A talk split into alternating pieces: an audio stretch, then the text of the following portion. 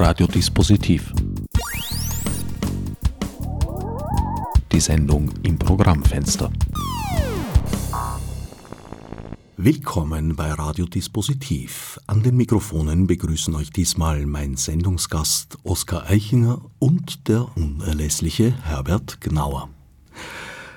Oskar, Musiker, Pianist, am Rande zwischen Jazz und ja schon auch Klassik ein bisschen geprägt, sehr viel Improvisation. Musiklehrer am Ende der Karriere mit dem heurigen Schuljahr, hast du mir vor der Sendung verraten. Und Autor. Darauf vor allem werden wir noch zu sprechen kommen. Aber zuerst vielleicht dein Weg zur Musik war kein ganz direkter. Du hast einen Umweg genommen über Leoben und die Montanistik. Tja, das war diese Entscheidung in, in ausgerechnet in Leoben zu studieren, hat mehrere Väter gehabt, unter anderem meinen Vater, der sich halt was Ordentliches von mir gewünscht hat. Und ich war ein naturwissenschaftlich interessierter junger Mann und man hat mir gesagt, man könne mit der Technik Geld verdienen und äh, die Wünsche des Vaters erfüllen und ich wollte aber nicht was, ich wollte was Ausgefallenes machen. Ich wollte nicht nach Wien gehen, Bauingenieur studieren oder nach Graz Elektrotechnik. Da habe ich mir gedacht, aha, Leoben, das klingt irgendwie exotisch äh, Montanistik, äh, von dem habe ich eigentlich keine Ahnung gehabt, was das ist. Ja. Und äh, Hüttenwesen hat auch interessant geklungen. Und äh, also diese, das, das war eine Mischung aus Erfüllung väterlicher Wünsche und äh, ein, einem gewissen Hang zur Exotik. Ja. Nur hat sich, dies, hat sich das als eigentlich sehr bieder und ganz und gar nicht exotisch herausgestellt. Äh, noch dazu ziemlich verseucht von äh, Burschenschaften. Also ich habe begonnen, mich immer unwohler dort zu fühlen. Ich bin sogar das einzige Mal in meinem Leben einer politischen Organisation beigetreten, dem VSSDÖ, weil äh, ich das Gefühl gehabt habe, also diesen, dieser Übermacht der, äh, der Rechten in, in Leoben, dem muss man zumindest irgendwas entgegensetzen. Ich habe dann auch einen einen Club geleitet äh, für die sozialistischen Studenten, also wo ich jede Woche einmal Würstel gekocht und Bier ausgeschenkt habe und äh, Platten aufgelegt hat. Ein, ein Kollege von mir der hat eine riesen Plattensammlung gehabt.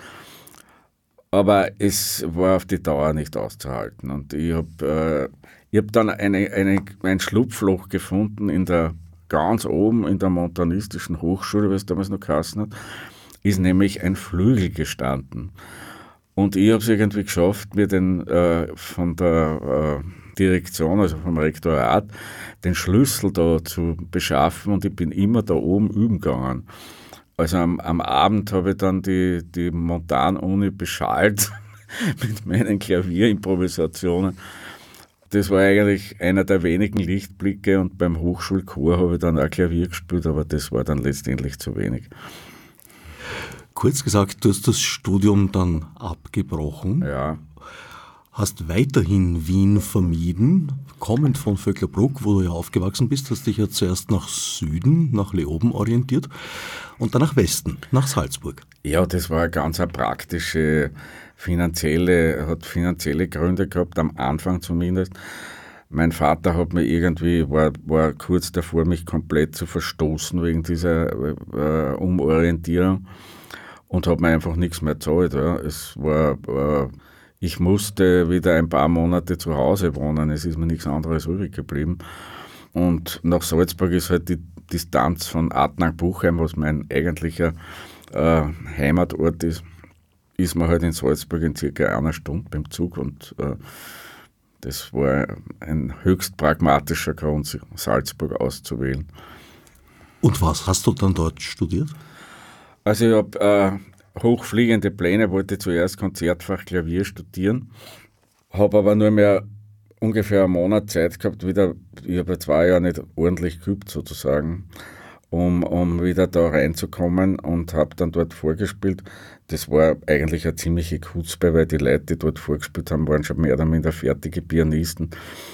Nur äh, dann ist einer aus der Kommission, und zwar, das werde ich auch nie vergessen, der Gilbert Schuchter, der als, als Schubert-Interpret einen gewissen Namen gehabt hat, ist nach der äh, Aufnahmsprüfung zu mir gekommen und hat gesagt, ja, Sie haben es nicht geschafft, aber ich soll nicht aufgeben, äh, Sie sind ein grundmusikalischer Mensch, das hört man. Und hat mir dann empfohlen, äh, es woanders zu probieren, zum Beispiel bei den Dirigenten. Dann habe ich die Dirigieraufnahmsprüfung geschafft, äh, und dann habe ich die Schulmusikaufnahmsprüfung gemacht und dann habe ich die Klavierpädagogik-Aufnahmsprüfung gemacht und dann habe ich noch an der Uni Geschichte studiert, also ich habe eigentlich da vier Studien nebeneinander. Das Dirigieren habe ich nicht ganz fertig gemacht, aber ja, es war eine ziemlich intensive Zeit. Wer weiß, vielleicht wärst du sonst heute Innenminister.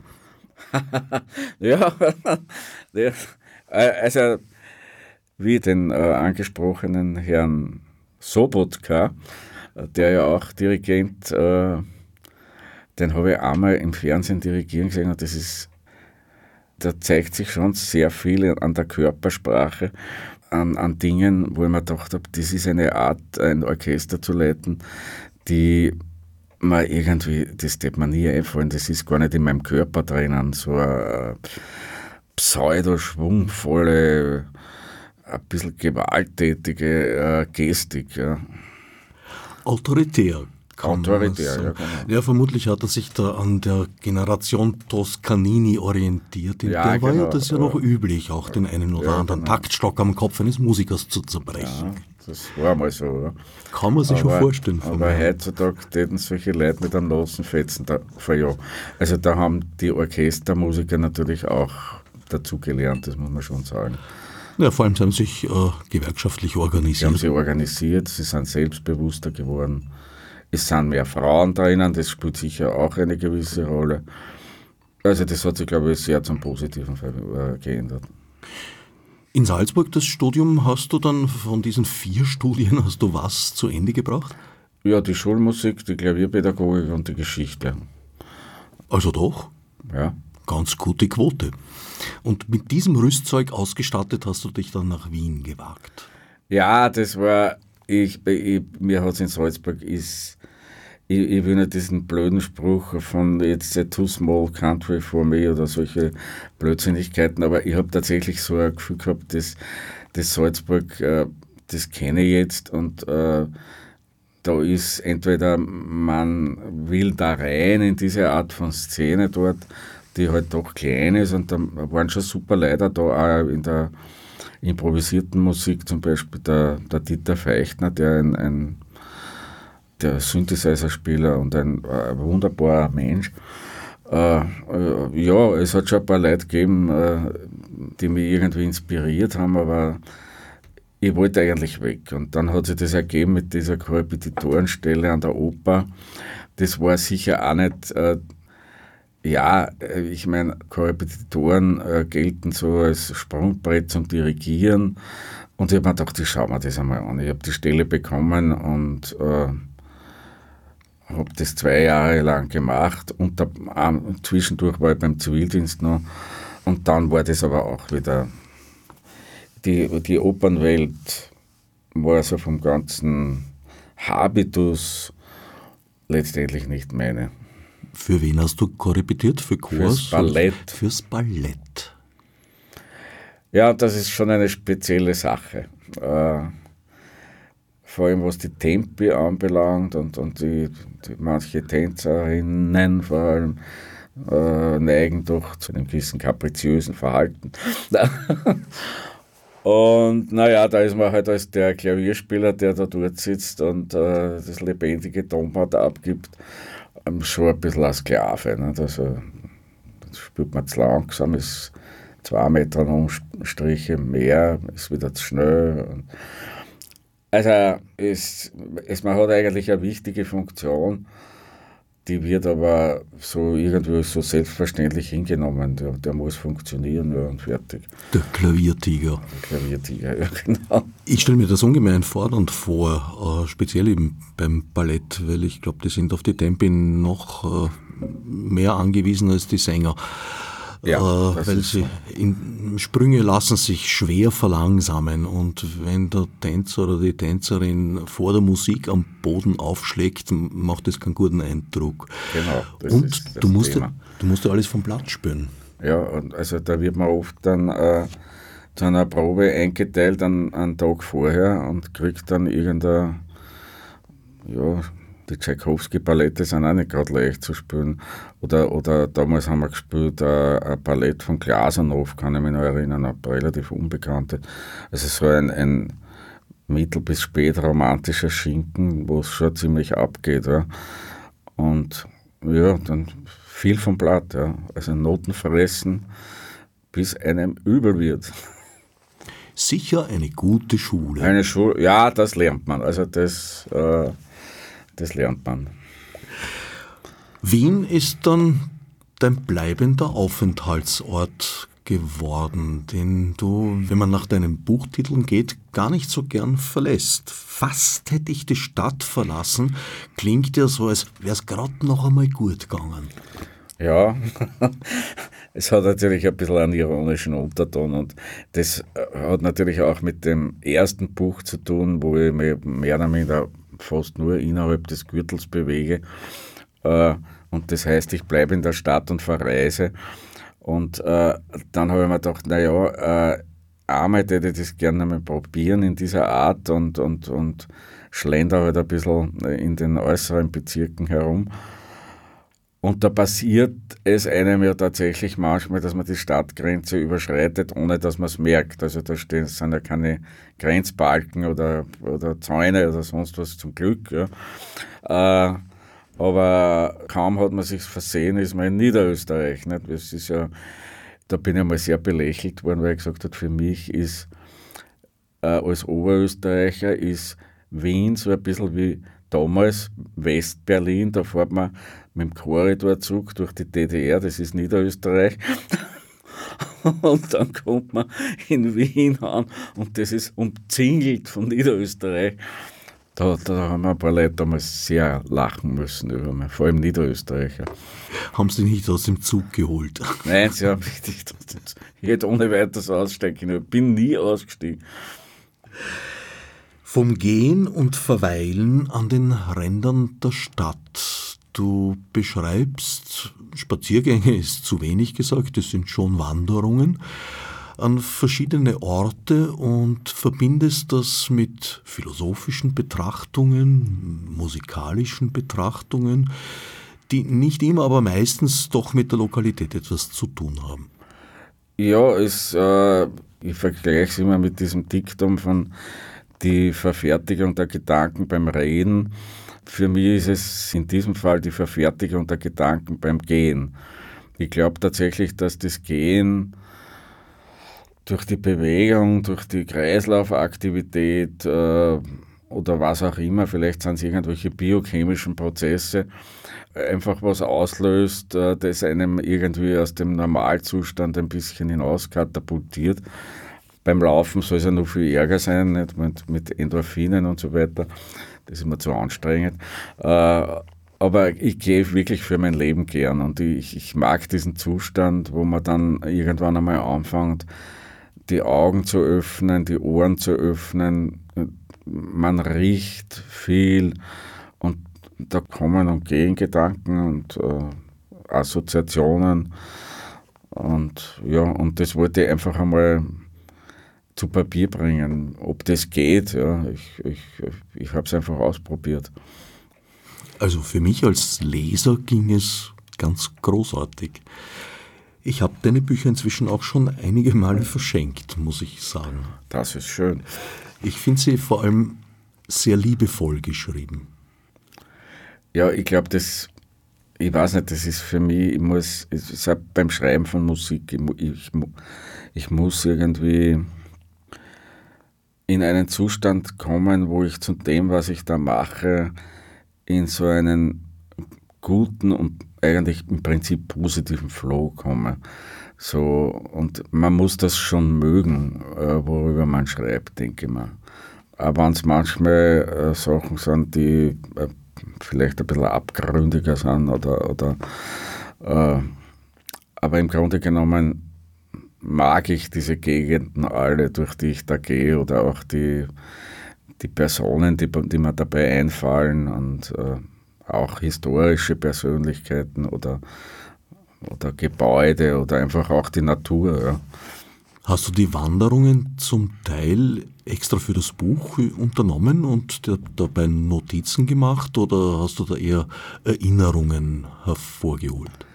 Also das mit den Notizen, das funktioniert bei mir eher schlecht. Ich schreibe eher aus der Erinnerung äh, und setze mich dann zu Hause hin und was mir einfällt, fällt mir ein und bei ein paar Sachen helfen mir schon kleine Notizen auf die Sprünge, das muss ich schon sagen. Manchmal vielleicht ein, Handyfoto oder äh, solche Dinge. Aber ich habe diese Routen im ersten Buch überhaupt nicht geplant. Das sind einfach die Wege, die ich so gegangen bin und ich lasse mich einfach gern treiben. Ich, ich habe ungern einen, einen fixen Plan, außer ich mache wirklich, außer ich einen Berg besteigen, wie dort mache ich schon auch, ja. Aber, aber da geht es mir vor allem darum, äh, wie schaut es hinter der nächsten Ecken aus oder, oder wie riecht es da, stinkt es da oder riecht es da gut oder, oder geht da eine und dann zieht mir der Wind entgegen, da gehe lieber nicht eine, gehe in die andere Richtung. Oder schaut da ein, ein, ein vielversprechendes Wirtshaus um die Ecken. Äh, das, das sind so die, die Motivatoren oder das sind die Choreografen meiner Wege, wenn man so will. Ja. Und ja, ich meine, ich habe mir beim zweiten Buch dann schon einmal ein paar Sachen vorgenommen. Ich zum Beispiel wollte einmal in der Brigitte Nau, eben von Brigitte Nauer Sporen, das ist der Punkt, wo der Donaukanal äh, abzweigt von, von, von, von, von der Donau, wo das Nussdorfer Wehr mit diesem wunderbaren Otto Wagner Gebäude steht. Äh, wollte einfach einmal schauen, wann ich dort losgehe und immer Richtung Strom abwärts gehe, wie das da funktioniert. Ja. Äh, so, solch, so sind die Vorhaben. Oder einmal wollte ich einfach wissen, ich gehe vom Verteilerkreis im Favoriten, der ja nicht unbedingt ein sehr attraktiver Ort ist, versuche mal nach Simmering zu kommen.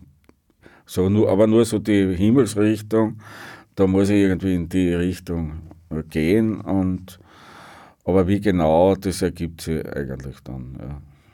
Also Improvisation spielt auch bei deinen physischen Wanderungen eine Rolle. Ja, das könnte man durchaus einen improvisatorischen Ansatz nennen. Ja. Physisch deswegen betont, weil ich ja auch in musikalischen Improvisationen teils Wanderungen sehe. Ja, so ist es. Äh, außer man, man spielt nach streng äh, vorgegebenen Mustern, also was ich eigentlich eher immer ungern gemacht habe und, und auch, ich kann es auch schlecht, muss ich sagen. Ich kann es vielleicht deswegen schlecht, weil es mich nicht interessiert. Also äh, zehn Minuten über ein bestimmtes Akkordraster zu improvisieren, das können manche Leute dermaßen rasend gut, dem kann ich eigentlich eh nichts hinzufügen. Also am Charlie Parker will ich wirklich nichts hinzufügen.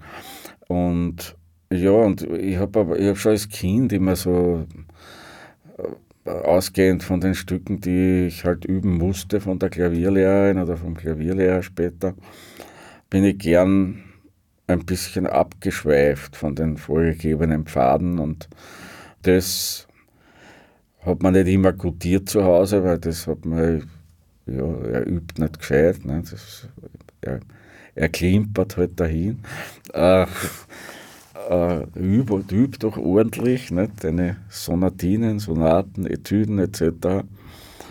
Aber mir hat das schon immer einen Spaß gemacht. Äh, also ich habe das geliebt, mich da zu verlieren sozusagen und das Instrument einfach als eine Spielwiese zu betrachten, äh, wo ganz viel möglich ist. Also das ist wirklich ein Kosmos für sich. Ja. Allerdings sich gänzlich zu verlieren ist nicht ungefährlich, äh, sowohl in der Musik als auch beim Wandern. Das ist richtig, ja. Also ein gewisses Formbewusstsein, also in der Musik würde es als Formbewusstsein äh, bezeichnen, das man im Hinterkopf, glaube ich, ja, schon, man muss, es ist ein bisschen eine schizophrene Angelegenheit. Man lässt sich einerseits treiben, aber kontrolliert sie irgendwie von einem höheren Punkt äh, auch selber bei diesem Treiben, weil das Ganze ja äh, eine Kunst ohne Form ist nichts. Ja. Das, äh, ja, beim Wandern, ja, in der Gegend, wo ich da in Wien herumgehe, ist die Gefahr relativ gering. Also es, es ist irgendwo immer eine Bushaltestelle oder eine Straßenbahnhaltestelle. Und äh, die Bergrettung hat wahrscheinlich in Wien selten ausrücken müssen. Äh, aber natürlich prinzipiell kann es schon gefährlich werden, wenn man äh, oder ja, man kann natürlich in einen Platzregen kommen oder in einen Schneesturm oder sonst was. Na, man kann sich auch im Sieveringer Steinbruch versteigen. Ganz so, schön. Ja, ja, ja, da, doch. Ja, das, das kenne ich zu wenig, da habe ich mich noch nicht verstehen. Was sind dann so die Prinzipien, die du beim Improvisieren verfolgst, vor allem beim musikalischen jetzt? Also meistens äh, nehme ich irgendwelche klaren Bausteine, also so einen Legostein, ja. Äh, das kann irgendeine rhythmische Struktur sein, das können ein paar Töne sein, äh, das kann eine Mini-Akkordfolge sein, die, von der ich ausgehe und mit der ich mich zu spielen beginne. So, so quasi als Nukleus. Ja. Und von dem schaue ich, wenn ich das verändere, modelliere, in verschiedenen Tonhöhen, äh, neue Stimmen hinzufüge und so. Äh, und das verändert sich dann und irgendwann kommt man von einem A, von einem kleinen A, mit dem man begonnen hat, irgendwo nach B, wo man sich gar nicht erträumt hat, dass man da hinkommt. Ja. Äh, aber das, da rede ich sozusagen von mir allein. Ja. Also wenn es mit anderen Musikern und Musikerinnen passiert, dann kommt natürlich ganz viel Input auch von, von, von meinen Kollegen und Kolleginnen. Und da gilt es halt einfach Ohren auf, ja, Ohren auf, was kommt da, wie, wo tragt mir das hin? Oder setze ich einen Kontrapunkt zu dem, was jemand anderer macht? Oder folge ich dem? Und es gibt ganz viele Möglichkeiten. Oder zerstöre ich einmal was, was äh, abrupt. Äh, also das, das hat wahnsinnig viele Facetten, wie man da verfährt und meistens ist es nicht ein sehr bewusster Akt. Also ich denke, das Hirn sollte eigentlich eher wenig Rolle spielen. Außer in dem Sinn, was ich zuerst beschrieben habe, hab, dass, ich, dass, dass man die Formkontrolle immer irgendwo im, irgendwo im Hinterkopf hat. Klingt nach Balanceakt an der Grenze zum Kontrollverlust. Ja, ist es auch irgendwo. Aber eben an der Grenze. Der, der absolute Kontrollverlust fühlt sich für einen selber vielleicht befreiend an, ist aber, glaube ich, fürs Publikum oft nicht mehr nachvollziehbar. Das ist nämlich nur der andere Faktor, der wichtig ist. Also man spürt ja auch die Schwingungen aus dem Publikum. Und da braucht gar nicht, da braucht nicht einmal irgendein ein Räuspern oder sonst was kommen, aber man merkt es, die Leute, man verliert sich irgendwo und dass, dass einem die Leute nicht mehr so folgen. Und das ist schon wichtig, man, man spielt ja auch für jemanden und oder beziehungsweise auch mit dem Publikum. Das äh, ist man dem Publikum auch irgendwie schuldig, ohne, ohne irgendwie da äh, im vorauseilenden Gehorsam gefällig sein zu wollen oder so. Das, das finde ich auch ganz schlecht. Aber die, die, der Kontrollverlust ist eine gefährliche Sache. Und das zweite gefährliche ist die Eitelkeit. Also das hat mir mal sehr geholfen. Da hat er in einem Interview der Claudio Arau, der ein, ein, ein großer Pianist war, gesagt, was ist der größte Feind der Musik? Und er hat gesagt, die Eitelkeit. Und äh, da habe ich gesagt, ja, das ist es. Und sobald du dich äh, anfängst, großartig zu fühlen und, äh, und deinen Kopf in den Nacken wirfst, äh, wie ein, ein, ein, ein, ein, ein Star, dann ist schon vorbei. Ja. Na gut, es gibt auch intelligentere Formen von Eitelkeit und ich glaube, ein bisschen ja. Eitelkeit ist auch notwendig, um auf einer Bühne überhaupt bestehen zu können. Das stimmt schon. Oder Eitelkeit ist äh, einfach Selbstbewusstsein oder, oder äh, auch ein gewisser Mut. Äh, ich würde es eher so bezeichnen, dass man, es ist schon sehr fordernd, auf einer Bühne zu sitzen. Und ja, Selbstbewusstsein, Mut würde ich es nennen. Was du vorher beschrieben hast, ist eine Art der freien Improvisation, also mit sehr wenig oder vielleicht sogar gar keiner Vereinbarung, wenn man in der Gruppe spielt. Genau, aber ich habe es eigentlich schon meistens gern gehabt, dass es irgendwelche Vereinbarungen gibt. Ja. Die heißen dann, wir treffen uns bei Fistur? Naja, so, das kann wieder, wieder alles Mögliche sein. Ja. Das kann eine kleine Grafik sein, das kann äh, ein kleines Motiv sein. Wie gesagt, das kann auch eine Akkordfolge sein oder solche Dinge oder wo man, wo man hin will, wo man landen will oder wo es gewisse Vereinbarungen und Zeichen gibt, wo man sich wieder findet und solche Dinge. Äh, das verhindert auch diese, diesen Kontrollverlust und dieses äh, total beliebige. Ja, das schon in der freien Improvisation eine gewisse Gefahr ist, weil das es, kann, es können wunderbare Momente passieren, aber die sind halt so von, von dem Momentum, wie man heutzutage so schön sagt, immer äh, abhängig. Und die ereignen sich nicht so wahnsinnig oft, wenn es überhaupt äh, keine Vorgaben gibt. Ich habe dich einige Male erlebt in Theatern, am Klavier sitzend, aber auch einige Male in deinem Zweitberuf in der Anton Kriegergasse als Musiklehrer, wenn du bei Schülerveranstaltungen begleitet hast.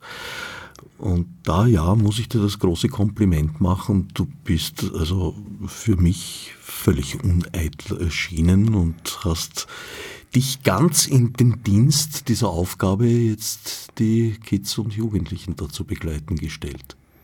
Ja, wenn man das schon macht, dann muss man es so machen, dass man, da bin ich der Diener, ja, natürlich bin ich da der Diener und nicht irgendein äh, eitler Kasperl, der da herumhupft. Die, da stehen die Schüler im Vordergrund, klar. Na, gerade bei Lehrern habe ich da sehr oft. Ja, es gibt auch andere Fälle. so, das habe ich mir nicht unbedingt zum Vorbild genommen. Das ist aufgefallen. Wie hast du das Unterrichten empfunden? Hat das Spaß gemacht oder war das eher Brotjob? Äh, beides.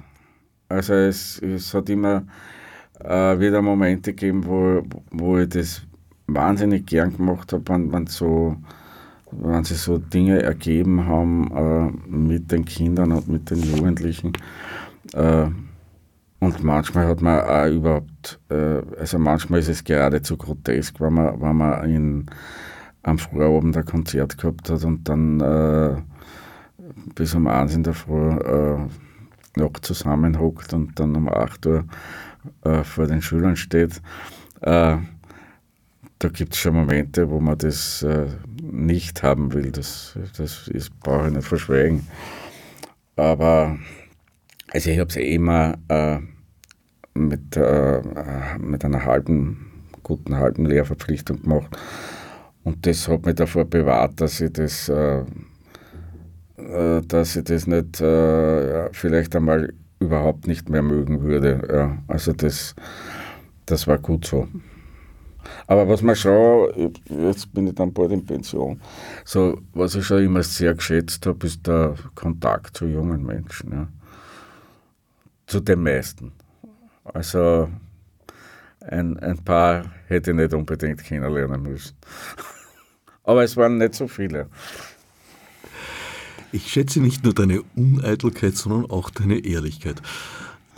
Du warst allerdings auch in einer Schule, die, glaube ich, schon einen, einen günstigen Rahmen gegeben hat. Ich habe den Eindruck gehabt, die Anton Krieger Gasse war ja lange Zeit eine Schulversuchsschule und als meine Tochter dorthin ging, waren die Schulversuche zwar schon vorbei, aber der Geist war irgendwo noch vorhanden. Ja, das ist absolut der wichtigste Grund, dass ich dort geblieben bin.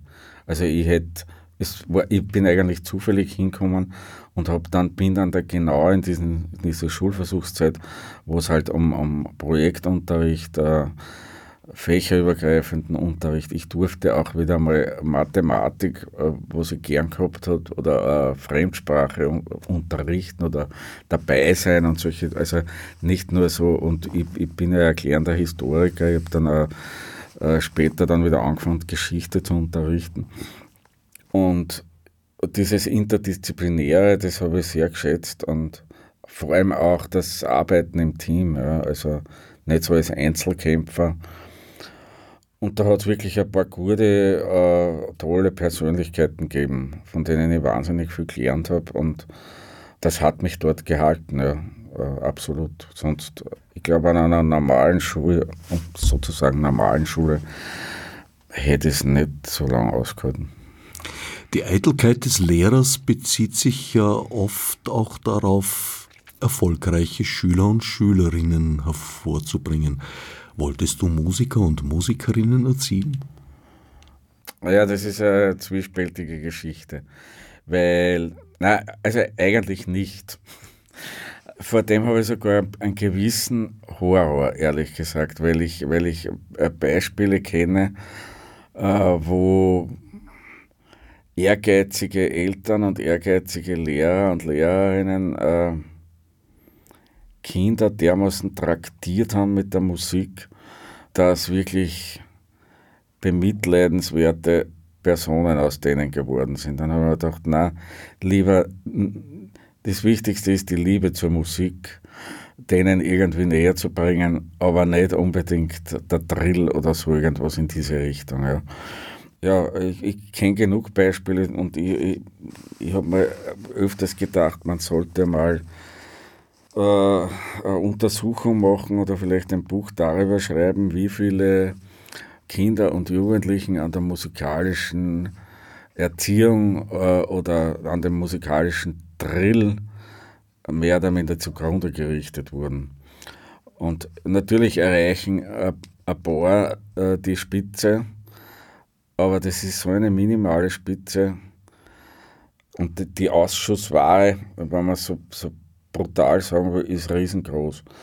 Und ich selber habe das Glück gehabt, dass ich mit acht Jahren eine herzensgute Klavierlehrerin bekommen habe und später mein späterer Klavierlehrer und dann auch äh, die, die Lehrer Mozarteum und so, das war wirklich gut und menschlich und äh, fördernd. Ja.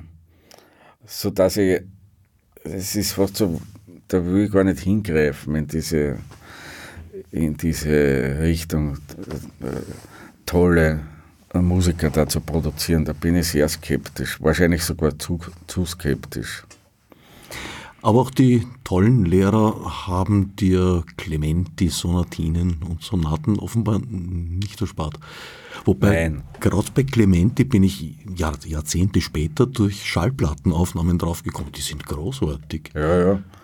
Na, sogar die Etüden, der berühmte Gradus ad Panassum von Clementi, äh, das sind ja schon ziemlich fortgeschrittene Etüden, ist musikalisch äh, ziemlich interessant. Also es sind keine Chopin-Etüden, aber es ist, äh, das ist kein äh, musikalischer Ausschuss, überhaupt nicht. Czerny ist ein bisschen, ja, Czerny. Das habe ich nicht ganz man, nachvollziehen können. Nicht so mögen. Der, ja, ja, ja, ja. Aber gerade der hat ja seine Etüden sehr wohl im Konzert gespielt, wobei sie für mich eigentlich, äh, ja, also ich habe die Seele in diesen Stücken, sage ich mal, nie gefunden. Nein, ich auch nicht. Also Czerny habe ich wirklich nicht, nicht wirklich gemacht. Ja, und dann hat man, man will halt immer viel als Kind, also ich wollte ja immer, was, was soll ich, Sonatinen von Pleyel oder, oder von Diabelli, die ja nicht, ja nicht schlecht sind, aber ich wollte schon immer gleich Mozart, Beethoven, Haydn spielen. Äh, also wieso lassen sie mir das nicht spielen? Nicht? Bin ich zu blöd dafür? Gibt von allen dreien recht einfache Stücke. Ja, eh. ist eine interessante Linie. Äh, Beethoven ist ja, wenn ich richtig gelesen habe, durchaus einer deiner Lieblingskomponisten. Ja, absolut. Der grauenhafte Czerny, der keine kleinen Kinder mochte und deswegen unablässig Etüden schrieb, war sein Schüler, der wiederum einen Schüler hervorgebracht hat, den du auch, glaube ich, gar nicht magst. Wen denn? Franz Liszt. Ah, ja.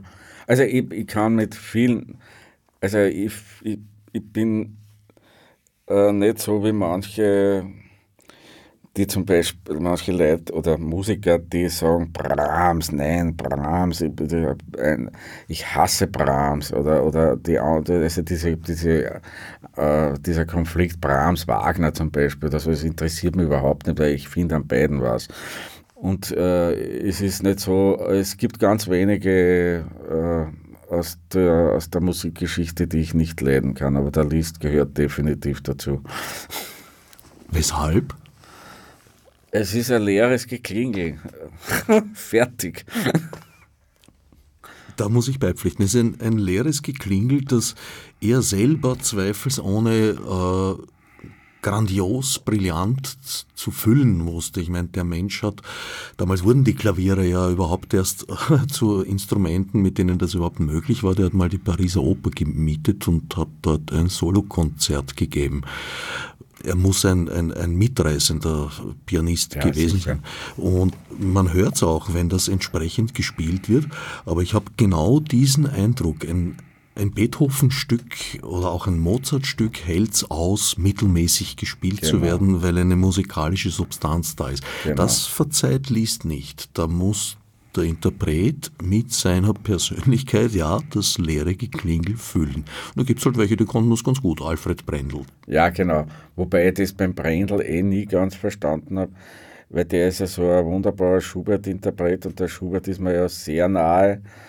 Und wie man das unter einen Hut bringt, Schubert und Liszt, das, äh, naja, das muss der Brendel wissen.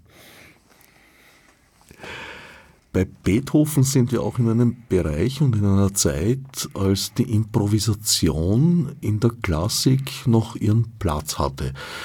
In den Orchesterkonzerten zum Beispiel in der Kadenz. Und da hatte man genau das. Man hat irgendwo angefangen, Punkt A, und musste irgendwie zu Punkt B finden, weil dann dort das Orchester wieder einzusetzen hatte. Genau.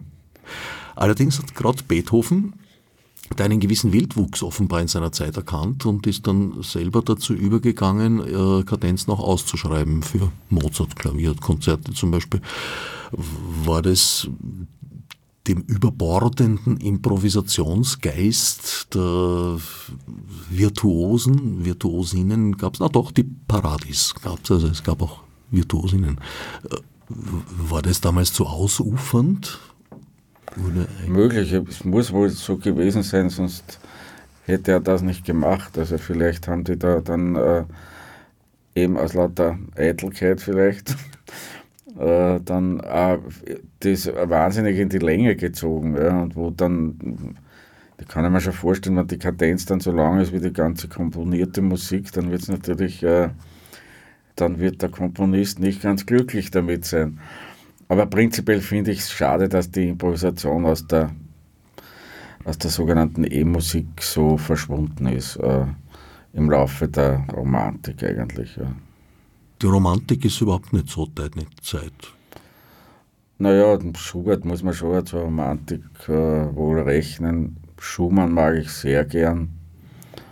Brahms Symphonien mag ich auch. Aber ehrlich gesagt, äh, die Klassik und die Barockmusik vorher und das, was nach äh, 1900 kommt, äh, das steht mir schon näher. Wie weit greifst du das bei deiner eigenen musikalischen Arbeit bewusst auf oder ist es einfach in dir drin, weil du damit aufgewachsen bist? Ja, ich glaube, es ist, ich, man muss darauf vertrauen, dass, dass das, was in einem drinnen ist, irgendwie an die Oberfläche kommt. Also das bewusst äh, zu zitieren oder zu verwenden, äh, davon halte ich eigentlich nichts, außer man schreibt eine Paraphrase oder, oder sowas wie der Zender, die Winterreise, oder, die ja sehr gelungen ist. Das passiert aber eher selten. Ja. Also ja, sowas kann man, denke ich mal, schon legitim, aber im Grunde genommen merkt man immer wieder so im, im, im Schreibprozess, es tauchen Dinge auf, die irgend, irgendwo in einem gespeichert sind. Ja. Die klingen dann vielleicht, mag schon einmal eine Phrase dabei sein, die noch irgendwem klingt, den man in sich hat, äh, in sich trägt. Aber das ist kein bewusstes äh, Zitieren oder sonst was. Du machst auch Musik für Theater und Film. Das erfordert allerdings äh, wie soll ich sagen, ein Konzeptdenken, ein stärkeres. Ja, das ist klar. Aber das entsteht halt in, in Zusammenarbeit mit Schauspielern, Regisseuren etc. Aber es ist eine schöne Arbeit, finde ich. Ja, das, das hat dann, obwohl da natürlich auch einiges an Überleitungen, an solchen Dingen, das improvisiert dann schon. Ja. Das hilft auch sehr, weil manchmal muss man halt zur Bühne hinschauen und gewisse Dinge überbrücken, die da passieren. Und da kann man nicht immer in die Noten schauen. Ne? Und, und mit dem äh, mitleben und das mitempfinden. Und ja, das. Das klingt, als würdest du dich auch da in einer dienenden Rolle sehen. Ja, absolut. Ja, also ich finde, da braucht man sich nicht in den Vortrag. Man soll das so gut wie möglich machen, klar, und mit viel Engagement logisch. Aber in den Vordergrund sich da zu spielen, ist, ist, ist, ist die falsche Schau. Ja. Was ist dein Herzensgebiet musikalisch, würdest du sagen? Ich fürchte, das ändert sich dauernd. also ich kann in, in, in sehr viele verschiedene Welten hineinkippen. Also jetzt habe ich wieder mal eine Zeit lang nur Monteverdi gehört und bin nur von Monteverdi begeistert. Dann spiele ich Heidensonaten äh, einen ganzen Band durch und bin hellauf begeistert. Dann tue ich frei improvisieren. Ich finde immer genau das, was ich gerade mache, finde ich, find ich am besten oder was ich gerade höre. Das ist schwierig zu sagen. Also echt schwer. Man hat mir einmal gefragt, was ist meine Lieblingsgegend in Wien zum Beispiel, um wieder zum Buch zurückzukommen. Und ich habe mir gedacht, habe ich eigentlich wirklich, kann ich das sagen, äh, eine absolute Lieblingsgegend. Ich meine, es gibt halt sehr schöne Plätze in Wien, das ist keine Frage. Aber die einer anderen Gegend so unbedingt vorzuziehen und so, genau das ist es, fällt mir eigentlich eher schwer. Ist also vielleicht Tagesverfassung? Das spielt sicher eine Rolle, ja. Laune. Ich finde es ja großartig, wenn du solch einer breiten Palette wählen kannst. Ja, es ist wirklich, es, es gibt so viel gute Musik, also selbst, äh, weiß ich nicht, äh, von mir aus eine, eine gewisse Popmusik, wenn man zuerst gerade gesagt, äh, Randy Newman oder, oder auch Billy Joel oder, oder, oder ich mag auch das, ja. Äh, und wenn ich es in dem Moment höre, dann finde ich es großartig. Oder gute Songs sind eine, eine große Kunst. Äh, Johnny Mitchell zum Beispiel, das ist ein Big, Big Hero von, von mir. Ich kann meinen persönlichen Musikgeschmack eigentlich auch nicht enger definieren, als dass es eine gewisse Kraft haben muss und mich erreichen muss. Genau. Das ist in eigentlich allen Musikrichtungen möglich. Zu meiner Überraschung äh, irgendwann Mitte der 90er Jahre auch bei Neues. Ja. Bei mir, bei no da habe ich zu wenig Erfahrung. Das, das, ehrlich, Das kann ich so gar nicht sagen.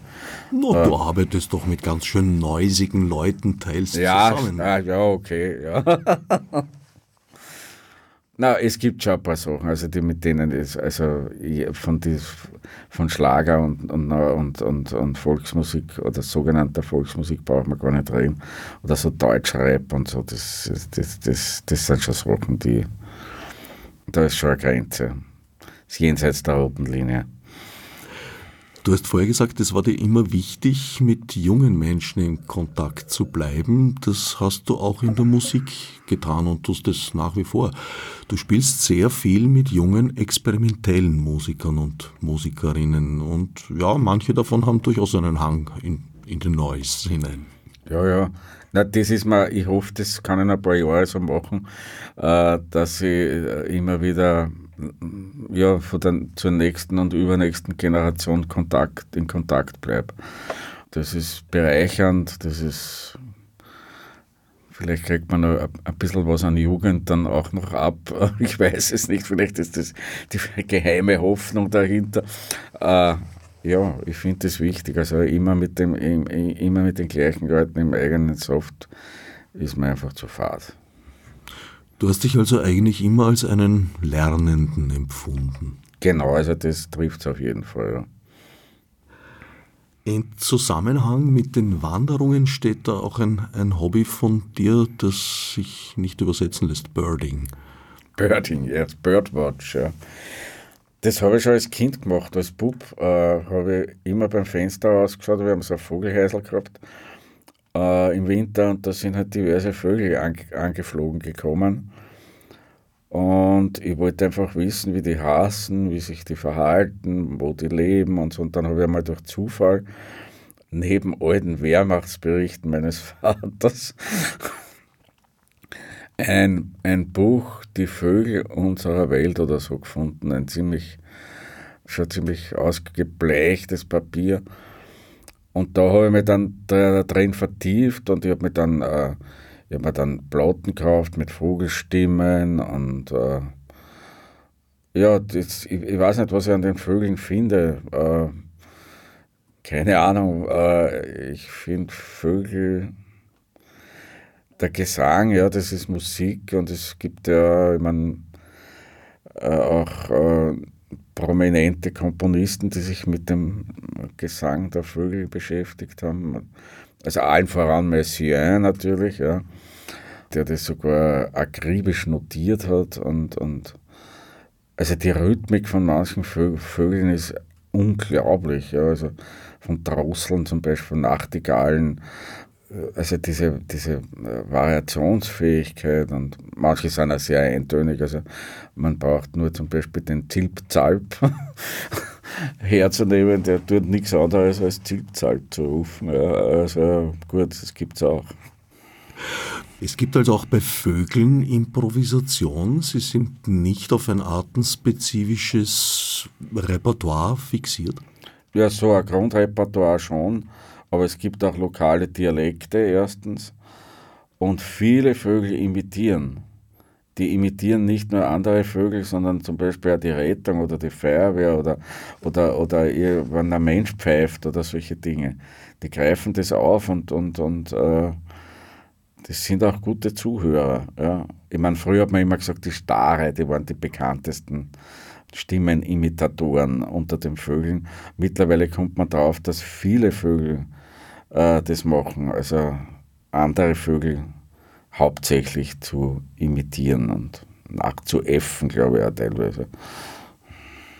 Also mit einem Wort, Sie beherrschen eigentlich eine, würde ich sagen, doch recht fortgeschrittene Kulturtechnik. Ja, das könnte man wohl so sagen. Aber es machen nicht alle. Also es gibt äh, sehr Machen wir auch bei den Menschen nicht. Einfältige Vögel sozusagen. Es gibt auch einfältige Musiker. Musiker. Ja, das gibt es auch. Ja. Magst du uns vielleicht zum Schluss eine Passage vorlesen aus deinem Spaziergangswanderungsbuch Fast hätte ich die Stadt verlassen? Ja, gerne. Das Kapitel heißt Es lebe die Brigitte Nau und zwar spreche das genauso wie seinerzeit der Kurt Weinzettel als Präsident Bilch in der Fernsehserie Kottan, äh, die ursprünglich in der Brigittenau gedreht wurde, also im 20. Wiener Gemeindebezirk, in der Hartelgasse, glaube ich, heißt die. Und wenn äh, ein Fall zu einem Abschluss gebracht wurde von den wackeren äh, Wiener Polizisten rund um Kottan, dann hat der Pilch, also der Polizeipräsident, immer ausgerufen, es lebe die Brigitte Nau. Das habe ich so, so im Ohr. Aber gut, also das ist das Kapitel über die Brigitte Nau und, und es geht äh, äh, um einen besonderen Punkt in der Brigitte Nau, nämlich der sogenannte Brigitte Nauer Sporen. Das ist der Spitz, wo der Donaukanal vom Hauptstrom abzweigt. Und da lese ich jetzt. Ein Stück Treibholz kommt die Donau herab, es wird sich entscheiden müssen, ob es den Weg rechts von mir auf den Hauptstrom nimmt und so nur die Hinteransicht der Stadt zu sehen bekommt, oder links von mir in den Donaukanal will, auf dem es so nach und nach einiges von den Herrlichkeiten der inneren Bezirke zu bestaunen gibt. Aber nachdem es ohne eigenen Antrieb der Willkür des Wassers ausgeliefert ist, werden ohnehin die höheren Mächte der Strömung die Entscheidung treffen, und die sind jetzt im beginnenden Frühling, da Schmelzwasser die Donau schwellen lässt, von großer Wucht. Noch treibt es direkt auf mich zu, ich sitze am äußersten Ende des sogenannten Brigittenauer Sporns, schaue flussaufwärts nach Westen und frage mich, ob hier jemals eines meiner vielen Papierschiffchen, das ich am heimatlichen Hörebach vom Stapel gelassen habe, vorbeigekommen ist.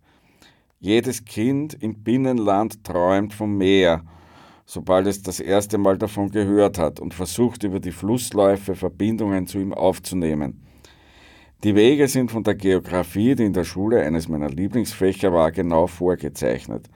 Auf den Hörebach folgt der Redelbach, dann die Ager, die Traun und schließlich die Donau. Die Ankunft im Schwarzen Meer wäre nur mal eine Frage der Zeit, so dachte ich, und hatte ich am schulfreien Nachmittag ein paar Schiffchen auf den Weg gebracht, vertrieb ich mir die Abendstunden mit Spekulationen über die Gegend, wo sie jetzt wohl sein mochten.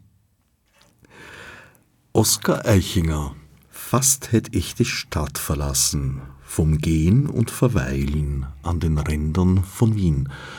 Und der erste Band der Reihe Ich bleibe in der Stadt und verreise. Beide Bücher erschienen bei Picus. Beide Bücher sowohl Lese- als auch Bewegungsempfehlungen meinerseits. Ich danke Oskar Eichinger für den Besuch im Studio.